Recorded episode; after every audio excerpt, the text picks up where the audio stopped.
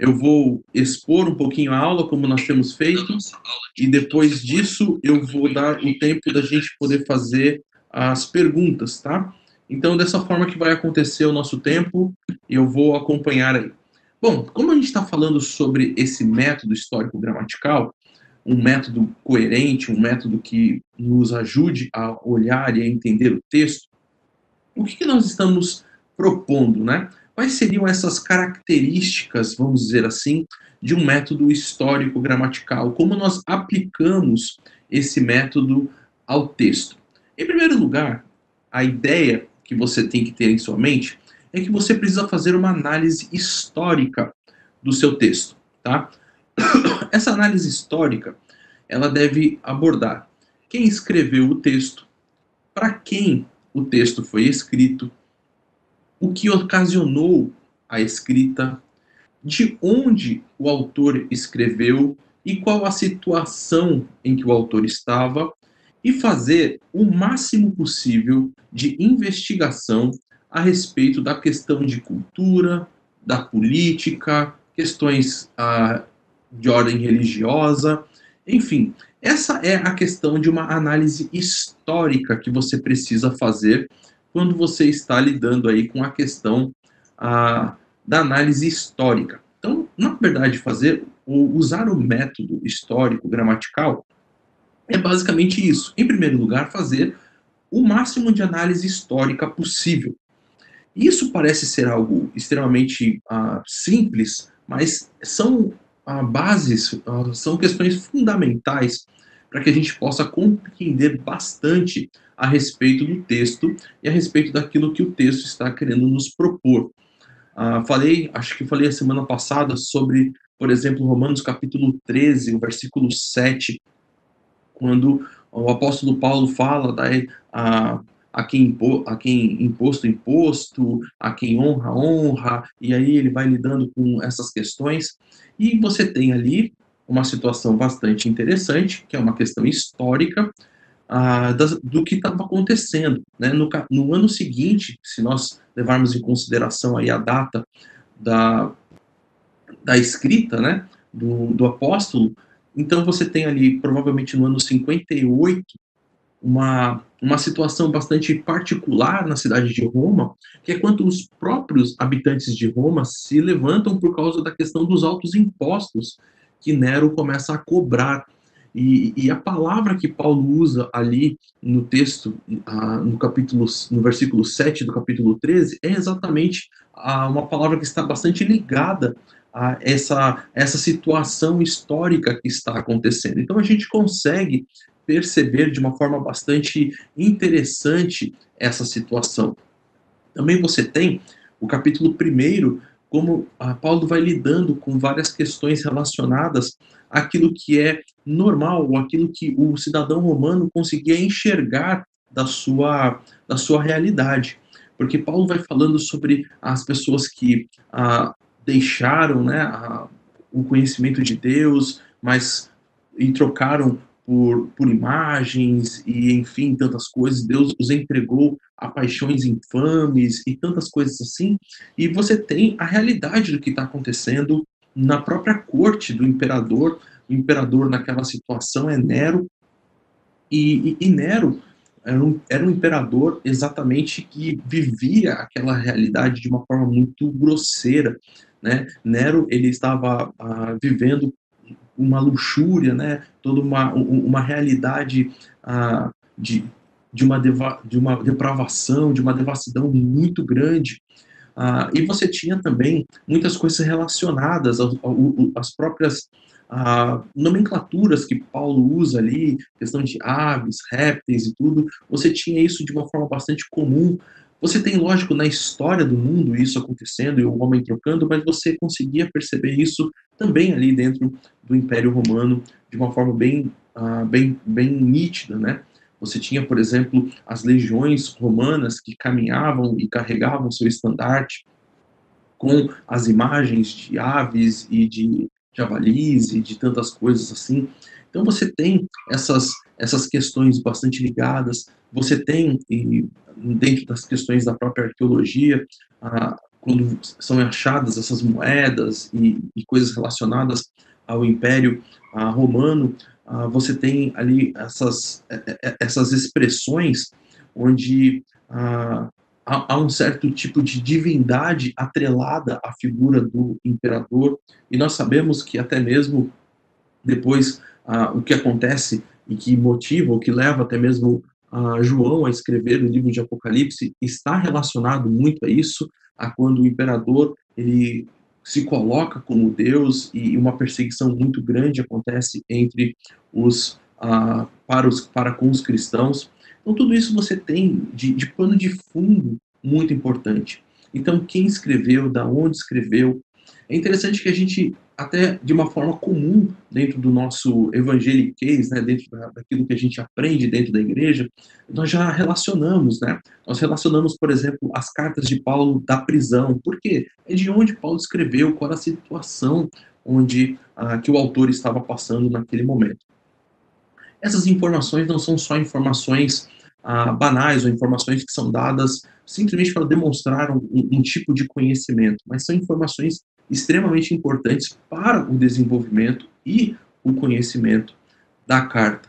Outra questão que está relacionada então ao método histórico gramatical é você fazer a análise literária da carta, ou seja, analisar o contexto. E aí nós vimos, inclusive, na nossa aula sobre o contexto, que o contexto não é só olhar alguns versículos que vêm antes ou versículos que vêm depois, mas você tem uma, a, uma gama muito maior de questões, né, para olhar. Você tem o, o, o, parágrafo onde o texto está, você tem o capítulo, você tem o livro, você tem a mensagem central, o propósito pelo qual o autor está escrevendo, tudo isso faz parte do contexto. Por isso que a gente coloca aí, por exemplo, você fazendo uma análise desse esboço e da ênfase do autor, ou seja, você conseguir entender qual é o desenvolvimento lógico do pensamento desse autor é fundamental para uma boa compreensão daquilo que está acontecendo. Então, usar o método histórico gramatical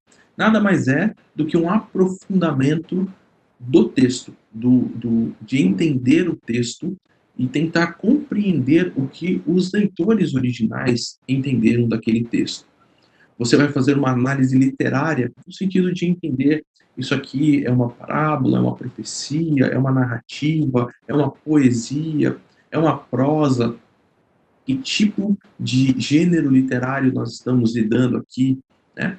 Você vai tentar conectar as orações, as frases, usando aí todas as conjunções e, e toda a questão gramatical que nós vimos na semana passada. Eu sei que passamos bem rapidamente sobre tudo isso, até mesmo porque, como eu falei na semana passada, isso faz parte do nosso português, né, da aula aí que nós tivemos na escola de análise sintática né, do português. Mas isso tudo é muito importante nós percebermos, olharmos ah, de uma forma bastante ah, objetiva quando estamos olhando para o texto bíblico. Não só ah, nos debruçarmos ou olharmos para o texto e falarmos, bom, agora é um texto espiritual, então eu vou fazer uma oração e vou esperar que haja uma revelação, mas olharmos para o texto e estudarmos realmente o texto, nos, nos aprofundarmos em tudo aquilo que podemos para poder extrair as lições que aquele texto pode nos ensinar. Então, de uma forma bastante, bastante panorâmica, talvez, fazer uso de um método correto, de um método histórico-gramatical, é basicamente você fazer o quê? Fazer uma análise histórica bem profunda e, ao mesmo tempo, fazer uma análise literária que envolva o estilo literário, que envolva a gramática, que envolva todos os aspectos do texto em relação à sua parte literária, tá? Então isso é nós usarmos esse método e que é um método que sim, todos nós devemos usar precisamos usar, porque é um método muito bom e muito prático para que possamos a, ah, entender melhor o texto e chegarmos a uma, a, a, a uma conclusão, né, a, uma real intenção daquilo que o texto quer nos ensinar. Bom, com isso nós fechamos, na verdade, aquilo que seria o, o assunto da semana passada. Vamos dar continuidade ao, ao, nosso, ao nosso estudo. Vamos falar um pouquinho sobre questão do Antigo Testamento, tá? Isso é a, é a primeira parte daquilo que, a gente, que eu quero estudar com vocês. Estudar um pouquinho do Antigo, depois nós vamos ver uh, vários uh, gêneros literários do Antigo Testamento e vamos depois entrar também no Novo Testamento. O Antigo Testamento uh, tem vários tipos de literatura. A primeira que nós vamos ver é a questão da narrativa. A narrativa é extremamente importante dentro de todo o Antigo Testamento. Você tem aí aproximadamente 40, um terço né, do Antigo Testamento escrito em formato narrativo, no gênero narrativo. Você tem os livros, como Gênesis, praticamente todo em narrativa, depois você tem Josué, Juízes, a primeira e segunda Samuel, primeira e segunda Reis, Crônicas. Então você tem assim uma variedade de livros, todos escritos dentro desse gênero narrativo.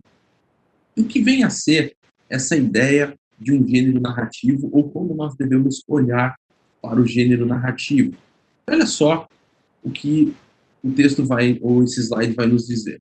O texto narrativo é aquele que relata as mudanças progressivas de estado que vão ocorrendo com as pessoas e as coisas através do tempo.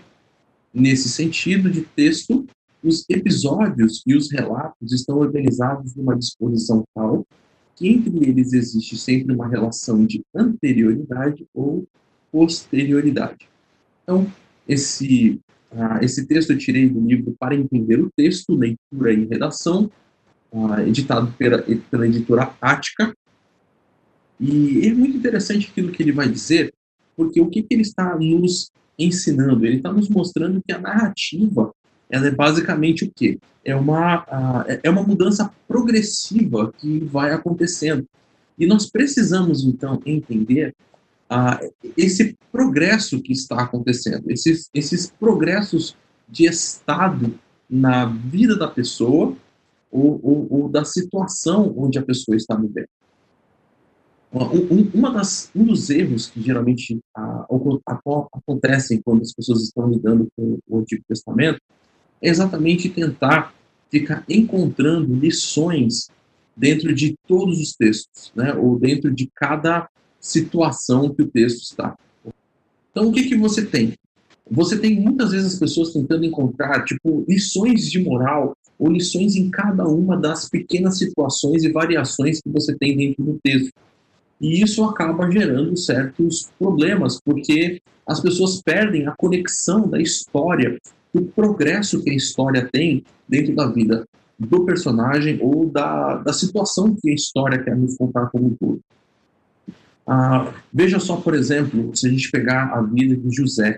As, a, a, vida de José começa né, ali no, no Gênesis capítulo 37, falando que José contou para os pais e para os irmãos ah, os sonhos que ele teve. Se a gente for ficar tentando pegar cada partezinha para tentar achar uma lição de moral, talvez a gente vai ficar pensando: será que a, a, a lição de moral aqui é que eu não devo contar os sonhos ou que todos os meus sonhos têm um, um, um, uma missão de Deus para revelar para minha família? Então, esse tipo de coisa que a gente não deve fazer. A gente deve olhar a história como um todo e tentar perceber qual é o desenvolvimento que a história quer nos contar. Porque ela é isso, ela é essa progressão na vida do personagem ou na vida da comunidade ao qual a história está ligada. Então, quando a gente olha para a história, olha para a narrativa, a gente tem que entender essa questão e olhar para a narrativa completa. É interessante que a gente, quando está olhando para uma narrativa uh, normal, a gente primeiro vê a narrativa completa, seja ela uma história da Crônicas de Nárnia ou até mesmo contos infantis. A gente primeiro vê a história completa para daí então tentar entender se essa história tem uma lição de moral ou não. e não fica tentando tirar a lição de moral de cada partezinha, ou de cada versículo, ou de cada a pequena estrofe que o texto tem. Isso, de certa forma, a gente precisa olhar quando está olhando também para o texto bíblico, ou prestar atenção quando estamos lidando com o texto bíblico. Quando então olhamos para as narrativas do Antigo Testamento, precisamos entender esse papel que elas estão desenvolvendo dentro do, do próprio texto do Antigo Testamento. Você vai ver, ah, por exemplo, que nós temos o Pentateuco, né? Você conta ali essa história. O Pentateuco não tem só material narrativo, você também tem material legal, mas você tem todo ali um, um desenvolvimento da história do povo de Israel, de como ele se iniciou. Depois você tem Josué, juízes, o povo conquistando a terra, nos primeiros anos do povo ali na terra, e como aquelas coisas estavam acontecendo. Você tem algumas vezes o texto sendo narrado em formas diferentes, como você tem, por exemplo, o capítulo 5 do livro de Josué, ou melhor, do livro de Juízes, perdão, sendo narrado em forma de prosa, quando o capítulo 6 em formato de poesia. Então você tem essas mudanças, né, essas variações no formato da narrativa que está acontecendo. Mas o que é geral? O que você tem ah, de geral do que está mostrando a narrativa? Em primeiro lugar, a narrativa ela nos apresenta que existe um problema.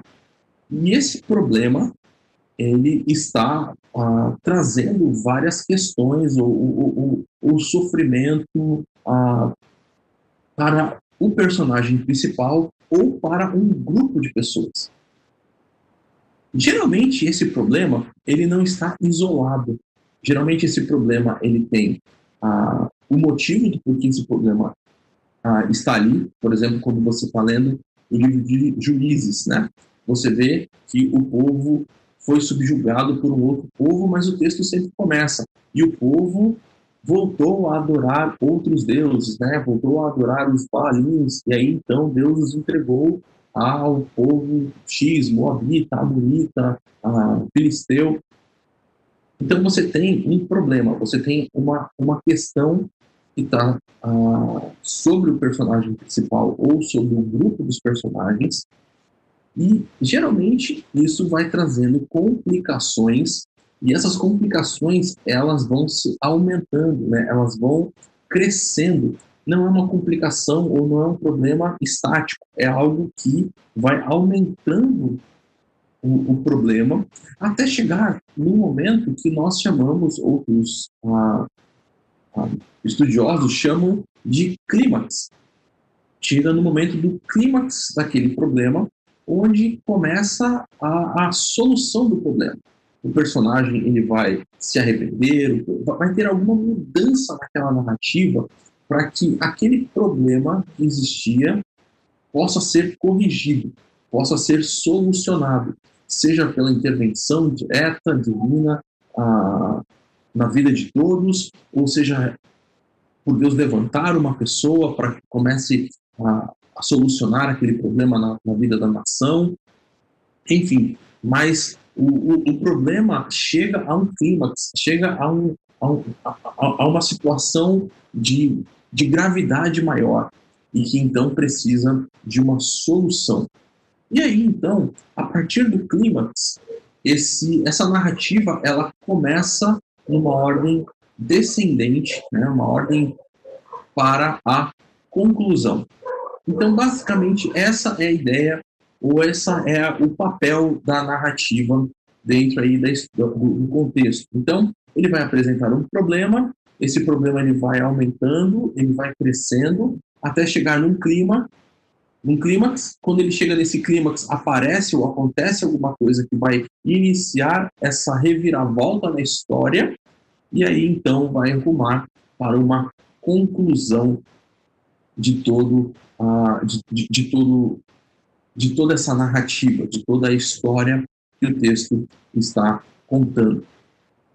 Como então nós precisamos nos portar quando estamos diante de toda essa narrativa? O Kaiser uh, e o Silva eles nos dão uma pequena advertência. Eles dizem assim: os leitores das histórias envolvem-se tanto com os personagens e a trama da narrativa e se esquecem de considerar que a mensagem de Deus para eles, a, se esquecem de considerar a mensagem de Deus. Para eles, a história torna-se um fim em si mesma. Esse é um grande perigo que nós muitas vezes acabamos ah, tendo. Nós acostumamos a ver as histórias e nós então olhamos a história e entendemos somente a história, mas não nos perguntamos qual é a mensagem de Deus naquela história. A pergunta basicamente é a seguinte: porque dentre todos os acontecimentos que, tiver, que teve com esse personagem ou com o povo, Deus inspirou o autor sagrado a relatar essa história para aquele povo naquele momento. Qual era a missão que Deus estava querendo transmitir ou querendo que o povo refletisse naquele momento à luz desse acontecimento? Você tem, por exemplo, livros como o livro de Reis e o livro de Crônicas, que você vai perceber essa diferença ao mesmo tempo quando você tem aparentemente histórias tão parecidas. Por quê? Porque são momentos diferentes da história da vida do povo, onde o autor, ele está, o cronista, ele está colocando essas mesmas histórias, agora com pontos de vista diferentes, mostrando ah, ou tentando ensinar para o povo algo diferente, tentando mostrar para o povo como o povo deve se portar em momentos diferentes. Então, elas não são histórias repetidas, elas não são histórias ah, que foram colocadas de novo para a gente ver de novo uma, um mesmo acontecimento, e nem simplesmente para ver com um outro ponto de vista, mas elas foram vistas, elas foram colocadas ali porque naquele momento aquela história estava comunicando algo para o leitor original a respeito do seu, da sua situação atual de vida. Uh, o povo, então, quando está voltando do cativeiro, por exemplo, e olhando para aquele templo, olhando para toda a situação que eles estão vivendo, eles precisam olhar para o livro de crônicas e perceber uh, que tudo aquilo que eles viveram, tudo aquilo que eles passaram, teve um motivo. Os erros dos reis e toda a realidade daquilo que aconteceu, todo o pecado do povo, mas que, assim, casando, né, ou unindo com aquilo que os profetas falavam, eles precisavam se firmar naquilo que a aliança estava propondo para poderem experimentar a graça de Deus e a vontade perfeita de Deus. Então você tem uh, situações onde você precisa olhar a narrativa e não só se envolver com a trama. Isso geralmente acontece, nós começamos a olhar pra, para os acontecimentos e, da vida do personagem e nós começamos a nos identificar com as emoções, nós começamos a nos identificar com as situações e aí nós perdemos de vista essa a, essa mensagem maior daquilo que Deus quer comunicar a respeito dessa, dessa, dessa realidade, né? Porque nós começamos a simplesmente nos envolver, muitas vezes emocionalmente, com a história e achamos uma, uma mensagem, achamos um, uma lição de moral através das emoções e não mais através do desenvolvimento daquilo que o autor estava querendo nos transmitir com aquela história. Então, isso que é bastante interessante e importante das narrativas, porque narrativa faz parte de algo que muitas vezes nós encaixamos com o nosso dia a dia, faz parte de emoções e questões que muitas vezes nós também passamos, ah, vivemos. Mas quando estamos olhando principalmente para essas narrativas do texto bíblico, precisamos levar em consideração essa informação, o texto foi escrito para aquele povo, naquela época, naquela situação, e há uma mensagem que essa narrativa quer transmitir para esse povo. Bom, alguma pergunta até aqui?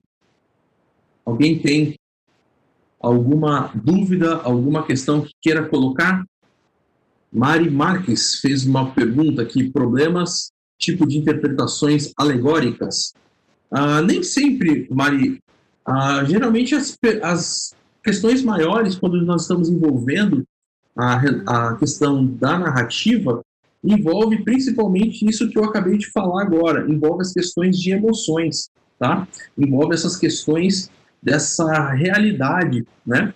Mas sim, as questões que no Antigo Testamento, elas são muito comuns de serem alegorizadas. Então você vai ver uma, um, um grande número aí de alegorias. Inclusive, no curso que eu dou aqui no seminário, um dos trabalhos que os alunos fazem é exatamente de ler uma, uma,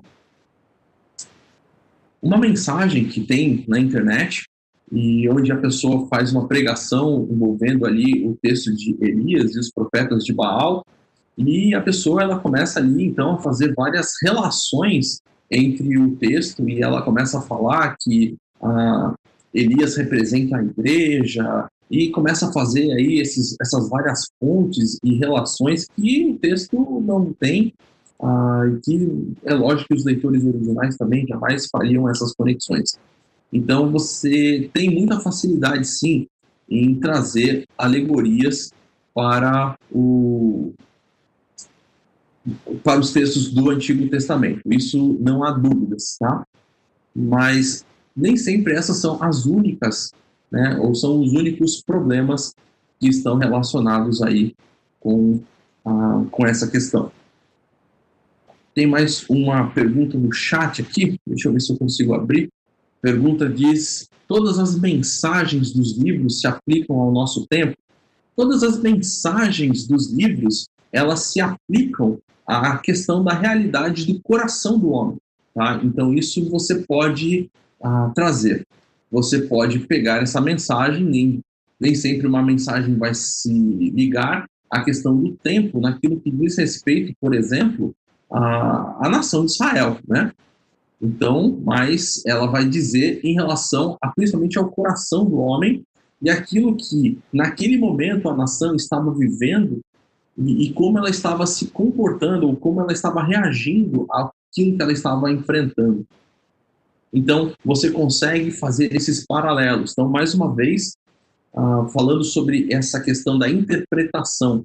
O que, que é interpretação? Uma das analogias que a gente pode fazer da interpretação é que a interpretação é como se fosse uma ponte em cima de um abismo, onde você tem de um lado do abismo o o texto original, né, o texto e os leitores originais, e você tem do outro lado do abismo nós e a nossa cultura hoje e, e, o nosso público hoje, né? E você então tem essa ponte que liga esses dois lados do abismo, que é a interpretação. Então, o que nós vamos fazer é, ao encontrarmos essa realidade deste lado aqui, daquilo que é a mensagem desses livros, nós conseguimos então trazer essa mensagem para cá e aplicá-la para, para o nosso público hoje ou aplicá-la nas nossas vidas, que talvez, ou sem sombra de dúvida, essa é a questão mais importante nesse momento, tá? Então a gente consegue extrair as lições importantes do texto para aplicarmos ao nosso próprio coração, aplicarmos à nossa própria vida. Temos aqui Raquel Mendonça, quando pontuamos apenas um aspecto de uma narrativa, corremos o risco de errar de deixar a mensagem incompleta. Ah, você colocou assim, quando pontuamos, corremos o risco? Sim, corremos o risco, tá? Então é um risco sim que você corre. Vou dizer que todas as vezes que você faz, você acaba fazendo essa questão de deixar a mensagem incompleta? Talvez não. Mas que é um risco, é um risco que você corre, é um risco sim que você vai estar aí levando a uma situação complicada, né? Eu, como pastor, e eu, eu acredito que também vocês ah, já devem ter passado várias vezes situações desse tipo, né? De pessoas que chegam para você e diz, olha, eu estava lendo aqui o texto bíblico e eu e o texto hoje falou para mim. E aí, ah, que legal, o texto falou, e o que, que o texto falou para você? E aí a pessoa pega e lê o texto, e geralmente é um texto do Antigo Testamento, né? E a pessoa, é, é, essa aqui, isso aqui foi o que o texto diz.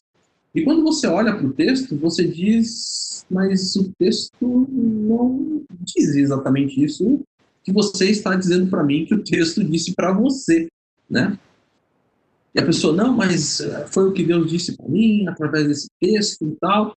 E talvez você até já deve ter tido a experiência de ver pessoas que ao longo da caminhada até acabaram cometendo erros aí bem até grosseiros, né? Por terem ido para esse lado, terem ido para aquilo, mas realmente não foi algo que veio de Deus, foram realmente a essa essa questão de tirar pedaços e falar não, esse pedaço agora aqui é para mim, é algo para mim, é algo que Deus está dizendo para mim e simplesmente aplicou na vida dela de uma forma totalmente equivocada, né? Então você tem e você corre sim esse risco de tirar e pontuar algo e tirar dessa mensagem completa, tirar do algo maior. É interessante, por exemplo, a gente falou sobre a história de José. A história de José, você tem José contando sonhos, você tem a José na casa de Potifar, você tem José na prisão, você tem José diante do faraó, você tem várias cenas acontecendo, você tem uma lição grandiosa, depois você tem José novamente junto com os irmãos, e, o, e a conclusão de tudo aquilo foi e Deus foi quem fez tudo isso. Foi Deus quem me trouxe na frente de vocês para preparar todas as coisas. Então eu não posso desconectar as, a, a, é, essa história, né? Eu não posso desconectar essa realidade de todas essas outras coisas. Então você percebe que se eu tentar olhar cada parte, cada cena dessa história, sem olhar como o próprio personagem olhou para isso tudo e viu, eu posso começar a tirar conclusões que não sejam talvez conclusões corretas daquilo que é aquilo que é a narrativa maior, a narrativa geral quer nos comunicar. Tá? Mais alguma pergunta sobre essa questão que nós vimos até agora das narrativas?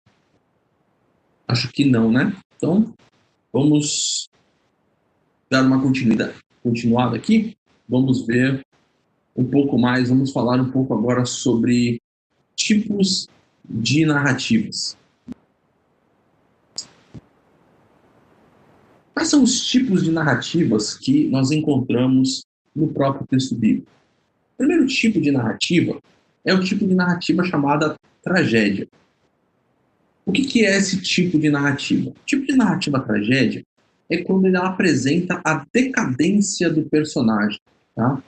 Por exemplo, a Sansão é um tipo de narrativa de tragédia. Então você tem um personagem que aparece ali, que você tem todo voto de Nazireu, você tem ele aparecendo ah, cheio de, enfim, todo cheio do poder de Deus, realizando várias coisas, mas você tem que a vida dele, né, o decorrer da história é uma história trágica, né? o fim dele é um fim bastante trágico. Outro tipo de narrativa que você tem é o tipo de narrativa épica. O que é uma narrativa épica? É quando ela contém uma série de episódios que estão centralizados numa só pessoa ou num grupo. Um exemplo claro disso é a peregrinação do povo durante o tempo no deserto. Então você tem toda essa essa narrativa épica de quando o povo sai do Egito até chegar na terra prometida. Então, toda essa parte é chamada de narrativa épica. Por quê? Que conta toda essa, essa série de episódios centralizados no povo que está em formação até chegar na Terra Prometida. Você tem um tipo de narrativa chamada de narrativa romântica ou romance. Ela vai abordar a história entre um homem e uma mulher. Você tem, por exemplo, de Ruth, que está que gira em torno desse tipo de narrativa. Você tem o livro de Cantares, que, apesar de ser um livro poético, também uh, conta a narrativa aí da, da história e do romance entre os dois personagens. Você tem a narrativa heróica, que é quando a narrativa gira em torno do feito de algum personagem. Você tem, por exemplo, o livro de Juízes, é um livro que é basicamente narrativas históricas, heróicas, né? Então você tem aí os personagens e os seus grandes feitos. Gideão, ah, você tem ah, Baraque, enfim, Débora, cada um dos grandes ah, personagens aí do, do, do, livro de Juízes. Mas não só eles. Por exemplo, você tem no Novo Testamento Paulo, né? Paulo você tem ali no livro de Atos a narrativa heróica de Paulo, ou seja, toda a narrativa gira em torno desse personagem, daquilo que são os feitos desse personagem, das viagens, tanto que nós chamamos das viagens de Paulo, né? Então, é um tipo de narrativa chamada de narrativa heróica. Né? No Antigo Testamento, por exemplo, no Pentateuco, você também tem né, as narrativas de Abraão, Isaac, Jacó, José, são narrativas heróicas. Por quê? Porque são narrativas que giram em torno daquele personagem, tá? Giram em torno dos feitos daquele personagem. Depois você tem a narrativa de sátira. Ela é uma narrativa que vai revelar as falhas humanas por meio de crítica. Um livro bastante interessante a respeito desse gênero é o livro de Jonas. Tá? Jonas vai demonstrar como aquele profeta falha ah, de uma forma contando a história dele, né? Então você vê que primeiro ele Deus manda ele ir até Nínive, ele pega o barco para outro lugar, então o peixe lança ele de volta a um lugar e ele vai até Nínive, ele chega em Nínive, cumpre aquilo que ele tem que fazer, mas ainda assim o coração de Jonas está ali uh, inquieto e rebelde, né? Todo crítico e todo revoltado em relação ao próprio Deus. Eu sabia que o Senhor era um Deus compassivo, misericordioso. Tal. Então você vê essas falhas humanas por meio da, por meio da crítica. Esse tipo de narrativa é chamada de narrativa de sátira. E por último, a narrativa polêmica. A polêmica ela ataca ou ela contesta a ideia de terceiros, tá? Como, por exemplo, quando você tem Elias e os profetas de Baal ou as dez pragas do Egito. É meio, talvez difícil de separar, por exemplo, ela de uma narrativa heróica, né? Talvez Elias ali estava mais ali como o herói da, daquela situação.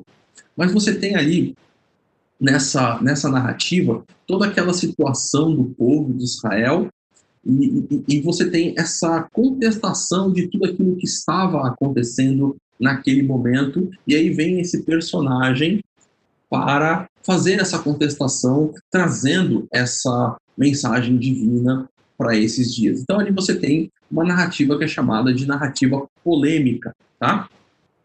Esse Elias e os profetas de Baal talvez seja o exemplo mais claro a respeito desse tipo de narrativa que você tem. Tá? Quais são os tipos de narrativa que nós encontramos no Antigo Testamento? A trágica, épica, romance, heróica, sátira e polêmica. Agora, nós temos alguns recursos para identificar ou para prestarmos atenção enquanto estamos na nossa narrativa. Quais são esses recursos que são extremamente importantes. O primeiro recurso que a narrativa traz e que é muito importante nós olharmos para que possamos compreender bem uma narrativa é o próprio narrador.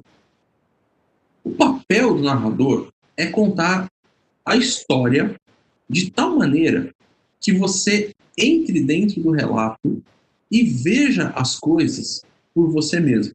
Esse é o papel do narrador. Nada diferente do que é um narrador de uma história normal. É fazer que você mergulhe dentro da história, tá? Então essa é a função dele. Agora, ele não é só responsável por isso. Ele não é só responsável por fazer com que você entre dentro da história, que você consiga ver a história acontecendo ao vivo e a cores. Mas ele é responsável também pelo ponto de vista da história. Isso é, o que, que ele faz? Ele traz a perspectiva pela qual a história ela vai ser contada. Com isso, nós não estamos tirando a inspiração do Espírito Santo. É claro que foi o Espírito Santo quem trouxe essa, essa perspectiva, é o Espírito Santo quem selecionou as pessoas e trouxe a narrativa para ser ali colocada. Mas é o narrador quem vai dar o foco, vai dar a direção para a qual a narrativa vai caminhar. Então, o narrador é extremamente importante. E você vai perceber ali o narrador desenvolvendo o seu papel dentro da, dentro da história. Ele é o responsável, por exemplo, por fazer com que a história tenha começo, meio e fim. E eu preciso então compreender essa estrutura que o narrador está dando. Onde está o começo, o meio e o fim da minha história? Porém, essa história que tem começo, meio e fim, essa história que tem um problema, que chega num clímax e depois vai para uma conclusão, nem sempre ela acontece de uma vez. Uma boa parte das vezes ela vai acontecer através de cenas que vão sendo contadas. É, elas vão acontecer em vários cenários. E esses cenários são extremamente importantes para o desenvolvimento da história. Por quê? Porque é através desses vários cenários que o narrador vai mostrar ou vai tentar identificar e revelar para nós o progresso da narrativa.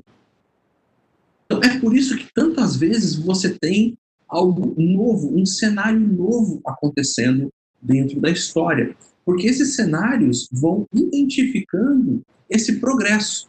Então, a história é dividida nessas pequenas sequências de cenas e elas ajudam a navegar pelo desenvolvimento da narrativa. Compreender isso, por exemplo, na história de José, você tem ele ali junto com os pais e os irmãos falando sobre os sonhos.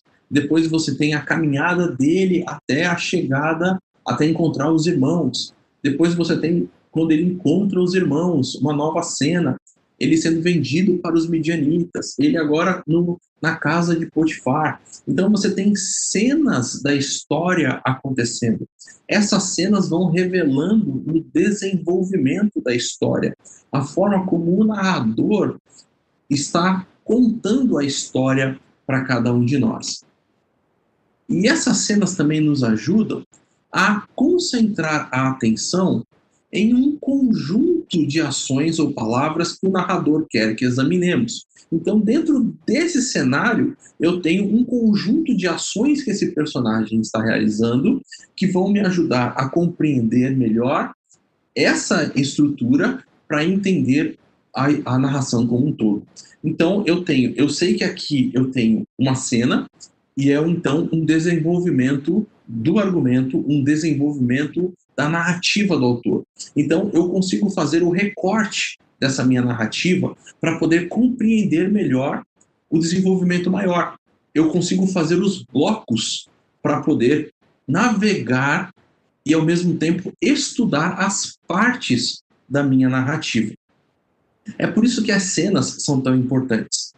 Uh, o Kevin Van Hooser, ele lançou aqueles livros encenando o drama, o drama da doutrina, né? E ah, esqueci o nome do outro livro agora. É, o Drama da Doutrina e Ensinando o Drama da Doutrina. Acho que são esses os livros. É interessante a forma como ele, inclusive, desenvolve todo o, o, argumento, todo o pensamento, né? Porque ele começa exatamente falando sobre isso. Ele, ele vai falar, olha, ah, no começo, Deus, Deus, Deus ah, traz a palavra. E aí então e aí ele, ele, ele desenvolve o livro como se Deus estivesse montando o palco. E aí então Deus montou esse palco e agora então você tem toda a, a, a, peça está montada e cada ato né dessa cada cada parte do da peça vai começar a ser contada então cada parte dessa peça vai ser o que uma cena nova dentro da história da história de Deus no relacionamento dele com o homem.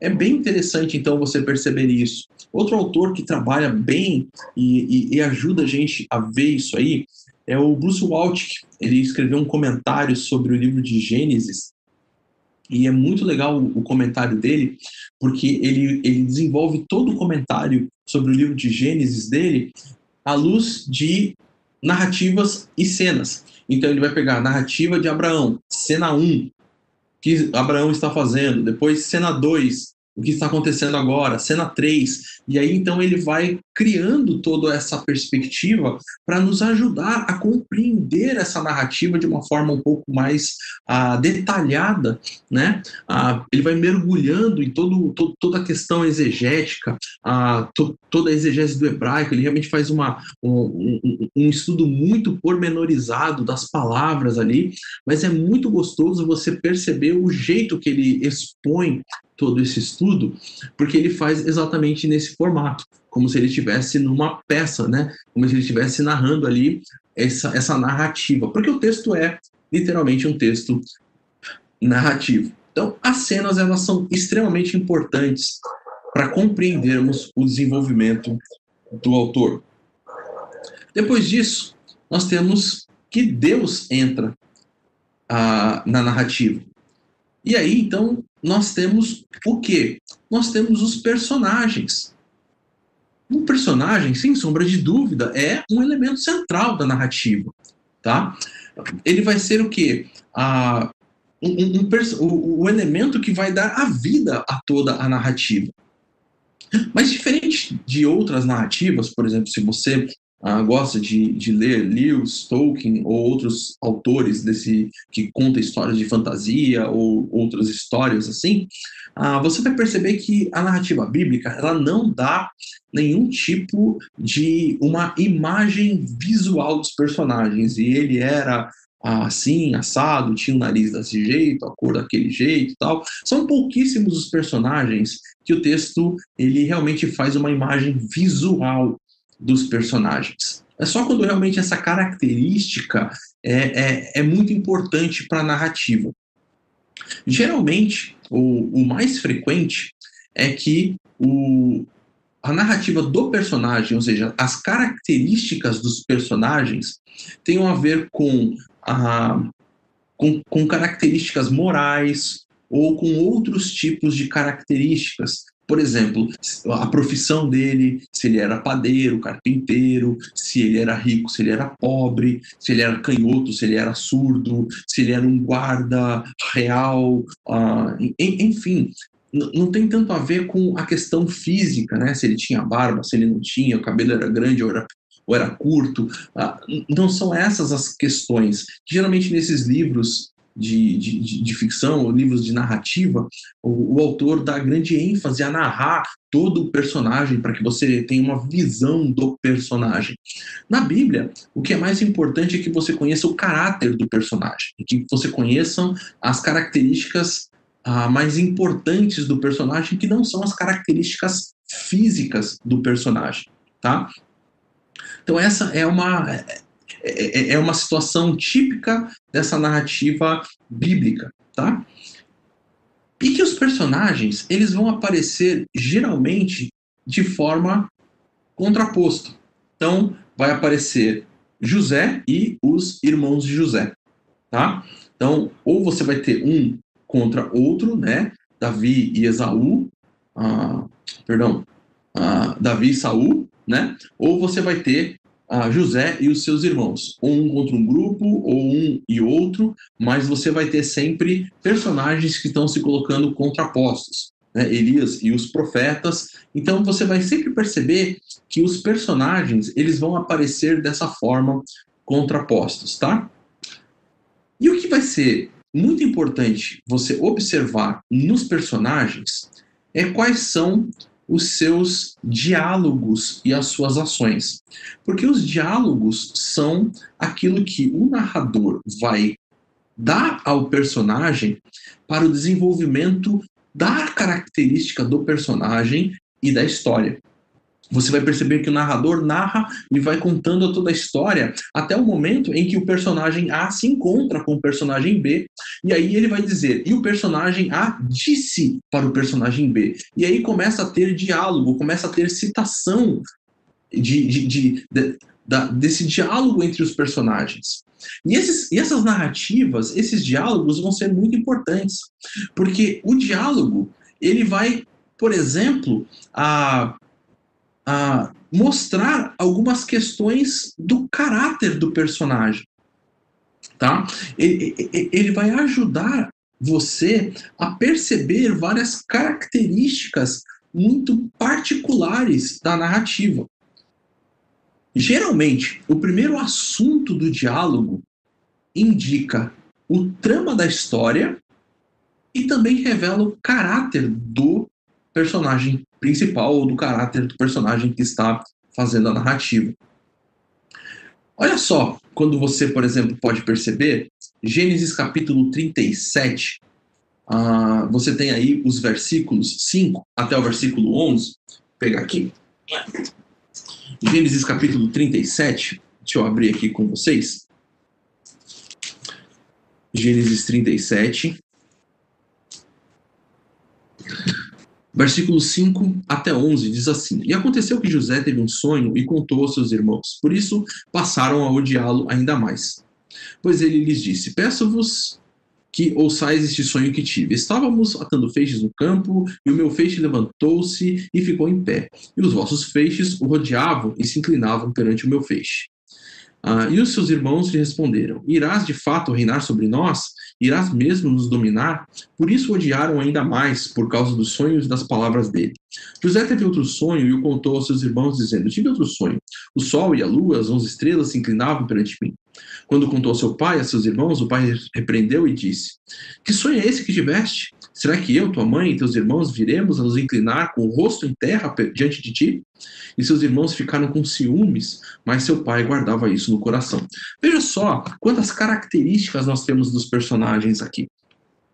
Nós temos a questão dos ciúmes, nós temos as questões relacionadas ao fato de ódio dos irmãos, nós temos essa questão de José se mostrando como alguém ah, realmente superior. Nós sabemos que os sonhos eram sonhos divinos, Deus estava dando esses sonhos, e os sonhos depois ah, vão ter consequências no futuro. Mas é bem interessante você ver quais são as primeiras falas dos personagens. Olha só lá no capítulo 39, o versículo 8 e 9. Mas ele se recusou e disse à mulher do seu senhor: O meu senhor não se preocupa com o que está sob os meus cuidados na sua casa. Entregou em, minha mão, em minhas mãos tudo o que tem. Ninguém é superior a mim nesta casa. Ele não me negou nada, a não ser a ti, porque és a mulher dele. Como poderia eu cometer este grande mal e pecar contra Deus? É interessante você perceber, então, como o caráter de José está sendo revelado aqui nas falas de José. Não é o narrador que fala sobre o caráter de José, é o próprio José quem revela quem ele é através das suas próprias falas, das suas próprias falas, do jeito como ele se porta, da forma como ele se, uh, se projeta em relação aos outros personagens, né? Então, tudo isso está contido ali dentro desses diálogos que os personagens eles vão desenvolver uns com os outros. Então, perceber esses diálogos, perceber essas narrativas, perceber como os personagens estão uh, uh, um diante do outro é fundamental para podermos dar desenvolvimento para o nosso texto. Os diálogos posteriores funcionam como uma via de caracterização. Você percebe então que logo depois a narrativa ela vai continuar dando novos diálogos. E esses diálogos vão mostrar se esse personagem ele está evoluindo, se ele está indo de mal a pior, decaindo mais ainda no seu caráter reprovado diante de Deus. E é tudo através dessa forma da narrativa ir acontecendo. Então, por isso que é muito importante a gente observar como o narrador está se portando, como ele está olhando para essa, essa história, onde ele está colocando o início, o meio e o fim da história, e como ele vai desenvolver as cenas. As cenas são importantes para quê? Para nos dar o desenvolvimento lógico do pensamento do narrador. Como o narrador quer que eu e você consigamos perceber e entender o desenvolvimento da história, da narrativa. Os personagens, eles são importantes porque são eles que estão trazendo a história, eles que vão levar a trama adiante, eles que têm ah, toda essa, essa questão das suas características e tudo. E como que a gente descobre tudo isso? Principalmente através dos diálogos deles. Os diálogos deles vão revelar o caráter aprovado, reprovado, um caráter que está sendo moldado através de Deus e através da percepção daquilo que Deus está fazendo ou não. Então, esses são recursos que a narrativa nos oferece para conseguirmos ler a narrativa e extrair da narrativa uma melhor, uh, uma melhor lição, né? Uma, um, um, um, um assunto e uma melhor qualidade de estudo. Alguém tem alguma pergunta até aqui? Alguém quer fazer algum comentário? Alguém quer enfim, aqui, ok, no, no, no YouTube nós temos uma pergunta. Diz assim, pastor, posso entender que Deus usou esses vários tipos de narrativa na ideia de atingir, dialogar com a diversidade que existe nos seres humanos? Ah, eu acredito que sim, eu acredito que você pode sim, Mari, porque afinal de contas Deus usou as diversas formas de comunicação, né, para poder ah, deixar tudo revelado, tudo descrito para gente. Então não há problema em você chegar a essa questão. Agora, o que, que nós temos aqui é principalmente aquilo que diz respeito às a várias um, as várias formas uh, naturais de se comunicar, né? Então você tem vários autores principalmente, né? E cada autor ele usou, ele tinha um, um, um método uh, específico, né, um método talvez até de, de gosto pessoal de colocar. Né? Então, uh, até mesmo nos textos do Antigo Testamento, da, das narrativas e tudo, você tinha os cronistas né, finais, que depois iam dar aí também, de certa forma, um certo papel, um certo colorido aí ao texto, e que colocavam aí uma certa uh, um, um, certo jeito né, particular seu dentro do texto. Então você tem essa, é, é, essa forma assim, porque são formas de comunicar o texto e com certeza todas elas têm um objetivo, o objetivo de comunicar da melhor forma possível e da forma mais uh, objetiva possível, tá? Mais clara possível a mensagem que o texto quer nos dar. Uh, tem aqui uma mensagem do Augusto também dizendo: quando juntamos as cenas da Bíblia, formamos a grande história da redenção.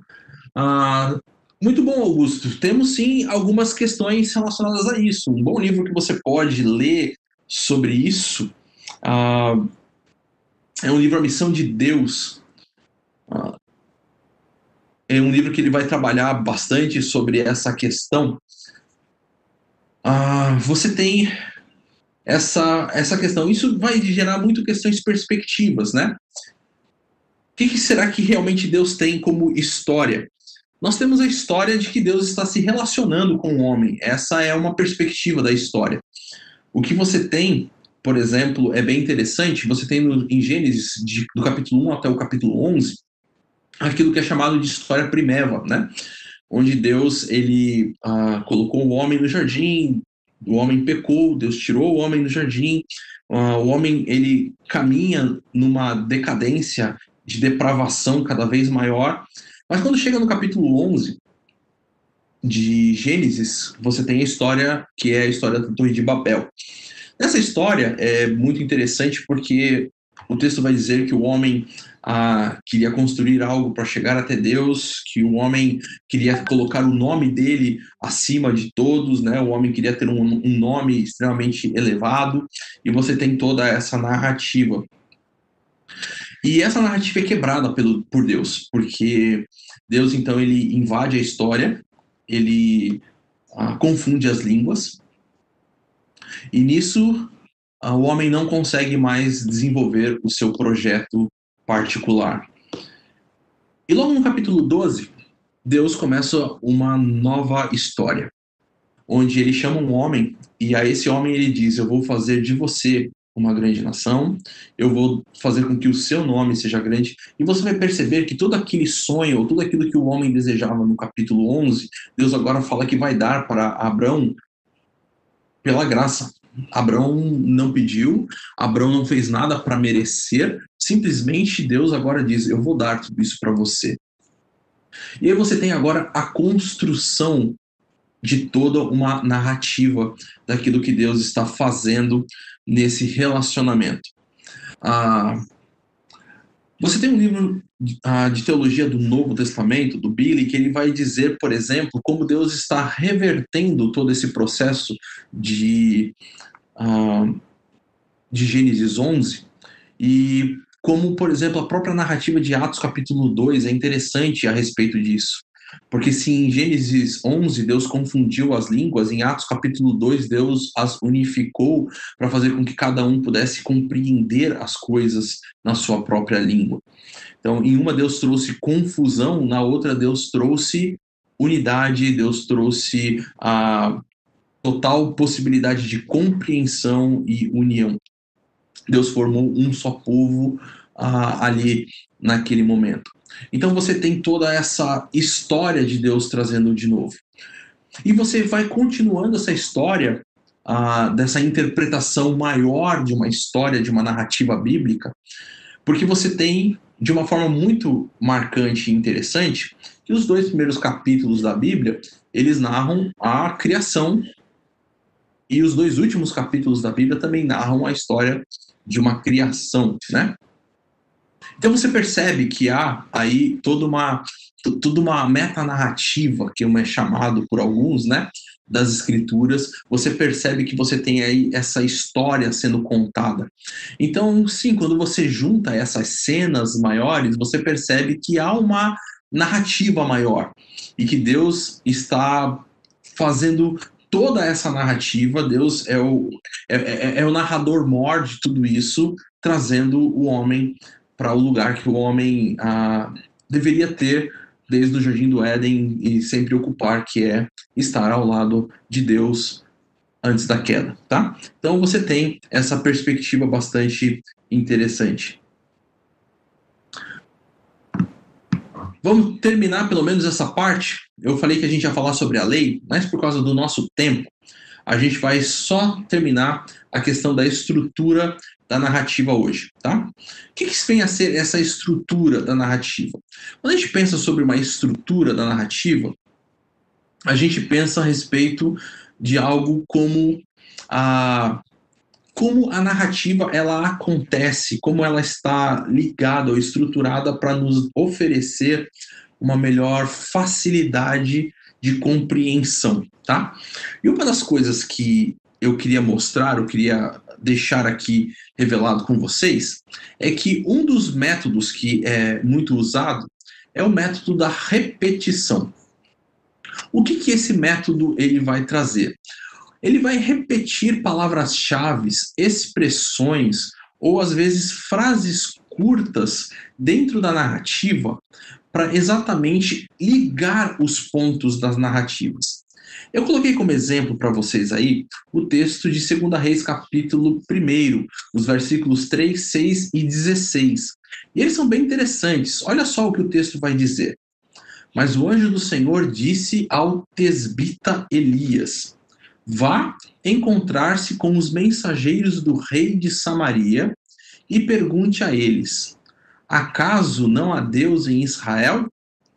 Por que vocês vão consultar Baal Zebub, Baal Zebub, deus de Ecrom?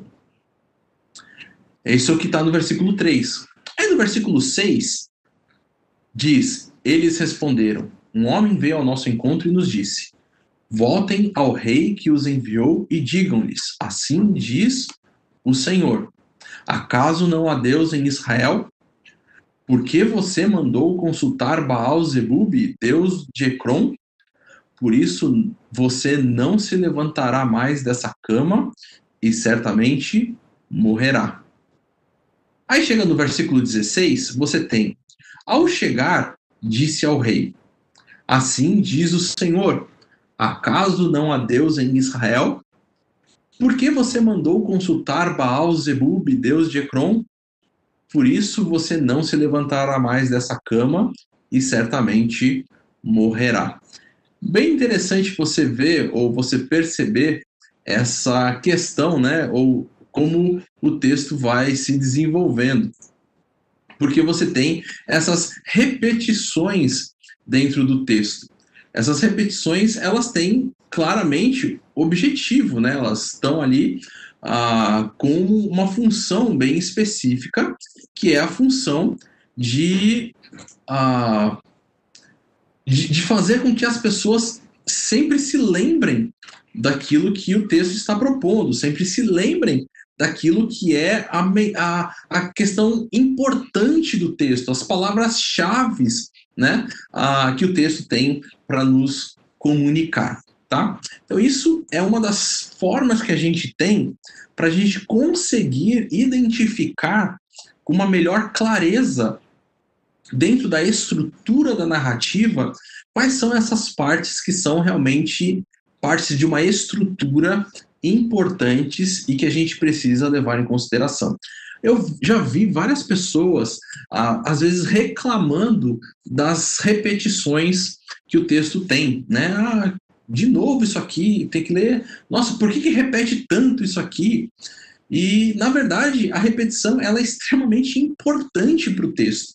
Ela está ali para nos ajudar a percebermos, inclusive, os aspectos que são de maior relevância para o texto e para a gente mergulhar a nossa concentração. E uma outra questão, que essa não é tão simples assim de observar, mas que faz parte da estrutura de uma narrativa, é aquilo que é chamado de quiasmo, tá? Ela é uma estrutura ah, formada em X, né? Essa aí é a letra aqui, do não é X só em português, mas a, a, da letra grega, tá? E ela funciona exatamente para nos mostrar um centro da história. Eu vou colocar aqui uma, uma narrativa maior, que é a narrativa do texto de Daniel, para que vocês consigam dar uma olhada um pouco maior em como essa essa essa quiasma ela nos ajuda a ver o texto e a entender o texto. Olha só, você vai ver que o capítulo 2 de Daniel tem o sonho de Nabucodonosor, onde ele fala sobre os quatro impérios gentios no mundo. Você tem ali o sonho né, da, da, da questão da estátua ali, cabeça de ouro, peito de, uh, de prata, então assim, toda ali é a estátua e a pedra que vem depois. Então, essa, é, é essa esse sonho que depois Daniel vai e interpreta para Nabucodonosor está falando sobre os quatro impérios no mundo. E lá no capítulo 7 de Daniel, você também tem uh, um sonho, você também tem ali uma revelação a respeito dessa questão dos quatro impérios gentios do mundo. Agora, dado para o próprio Daniel. Né? Então você vê, percebe que o texto ele começa e ele termina com a mesma a, com a mesma a, a, a mesma mensagem, né? com o, o, o mesmo assunto sendo falado. Depois, na linha menor, ou na, na linha mais central aí, ele vai falar no capítulo 3 sobre a perseguição dos gentios ao povo de Israel, quando fala sobre a história de Sadraque, Mesaque e Abdinego sendo jogados na fornalha. E você tem em paralelo a isso o capítulo 6 de Daniel, quando o próprio Daniel é jogado na cova dos leões. Então você percebe que esses textos também estão paralelos um ao outro, tá? E depois, o centro então de toda essa essa essa quiasma é o, vers, é o capítulo 4, capítulo 5, onde você tem a providência divina ah, sobre os gentios. Você tem a providência divina no capítulo 4 sobre a arrogância dos gentios, quando ah, Deus transforma Nabucodonosor naquela, naquele animal, né, ou transforma, ah, faz com que ele deixe de ser encontrado no mundo dos, dos homens e ele passe ali aqueles anos ah, como um animal. E depois, no capítulo 5, quando o Império Babilônico ele é tomado pelo Império Persa, ah, e, e, e, aparece então no meio daquela festa a, a, a mão e escreve ali a Mene Tekel Parsim, e, e aí então o, o, a demonstração de Deus de que o tempo dos babilônios havia sido terminado. Né? Então você tem essa estrutura de uma narrativa. Muitos livros, como o livro de Juízes, é totalmente estruturado em forma de quiasmo, né? Ah, e, e, e, tantos outros textos você tem quiasmo. As poesias são ah, uma boa parte delas são formadas em quiasmas. Então assim você tem essa estrutura. Às vezes é mais difícil identificar essas estruturas, principalmente olhando somente dentro do português mas identificar e entender essas estruturas nos ajudam muito na compreensão da mensagem que a narrativa quer nos oferecer.